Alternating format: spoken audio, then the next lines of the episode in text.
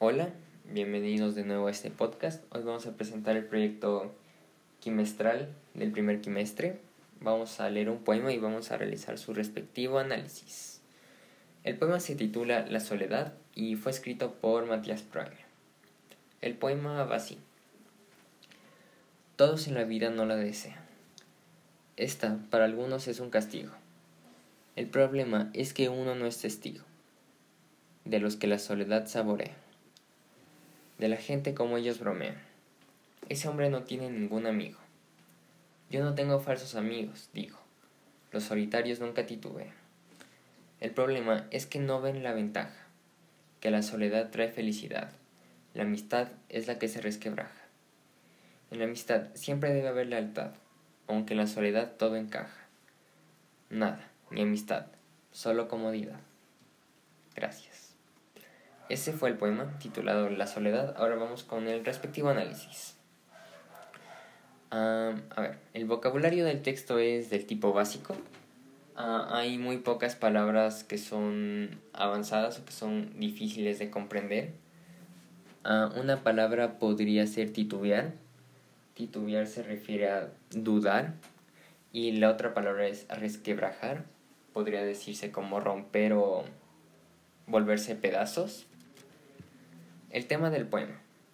El tema principal del poema es la soledad de la gente. ¿Cuál es el sentimiento principal que expresa el poema? El poema normalmente expresa el sentimiento de la gente que está sola en la vida por decisión propia. El, el tipo de estructura del poema es del tipo lírica, es decir, es un poema lírico. ¿A quién se dirige el poeta? ¿A sí mismo, a un lector o particular? Ah, el poeta se dirige a sí mismo, a las personas que les cuesta tener amigos y las personas que prefieren estar a solas. Teniendo en cuenta el lenguaje, ¿cuál es el tono del poema? Ah, después de leer el poema, se puede decir que el poema se lo tiene que leer o tiene que tener un tono serio. Es un poema bastante serio realmente. ¿Cuál es el tema o la idea principal? La idea central es expresar que la soledad no siempre es mala. No siempre, pero sí hay casos donde sí es mala. ¿Qué recursos literarios emplea el, el poeta? Ah, el poema no tiene ningún ah, recurso literario, ya sean figuras retóricas, figuras literarias, que normalmente se usan para embellecer el poema. ¿Qué clase de poema es? Bueno, este es un soneto La estructura del soneto es siempre lo mismo. Cuenta con 14 versos, dos cuartetos, dos tercetos y cada verso tiene 11 sílabas métricas. Es la estructura general de un terceto del tipo clásico o tradicional, como se desea decir. ¿Qué tipo de rimas existen en el verso? como el poema es un soneto tradicional, las rimas son las de un soneto, es decir, que todas las rimas son consonantes y el formato de las rimas es ABBA, ABBA, CDC, DCD. Por ejemplo, la rima A en este caso es EAN, la, la primera palabra es desean, es decir, EAN va a ser la rima A. La rima B, por ejemplo, la palabra es castigo, todas las rimas con B van a terminar en higo. De ahí, el, la rima C, por ejemplo, la palabra es ventaja. todas las rimas C van a terminar en aja. Y finalmente, la, palabra, la, la rima D, por ejemplo, la palabra felicidad, toda la rima D va a terminar en ar. Ya, ahora. ¿Cuál es mi perspectiva personal sobre el poema y sobre el tema? Primeramente el poema, el tipo de poema, el soneto.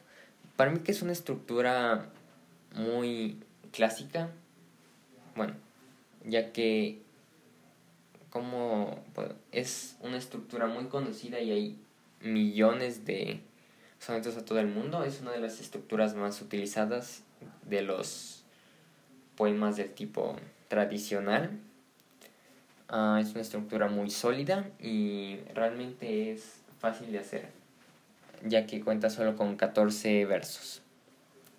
Ahora, ¿cuál es mi perspectiva personal sobre el poema? hay mucha gente que por A o B razón decide estar sola. Hay gente que no le gusta tener amigos y hay gente que le cuesta ser amigos, entonces ya no se esfuerza por hacer amigos. También hay gente que ha tenido malas experiencias, entonces decide dejar de hacer nuevos amigos para que las cosas no se repitan. Esto, esto es lo que se refiere a la soledad del poema.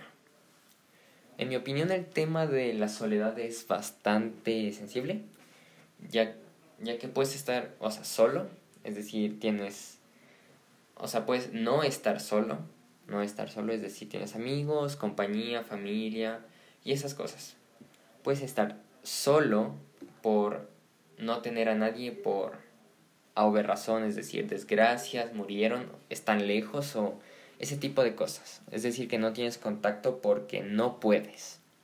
Y el último es que quiere, o sea, quieres, puede que tengas a todos ellos, pero simplemente deseas estar solo por tu ser, porque así te sientes mejor contigo mismo y no tienes que lidiar con los problemas que te pueden traer estando con ellos, aunque en mi caso, en mi opinión personal, más que problemas pueden ser las emociones que esas personas especiales te pueden traer.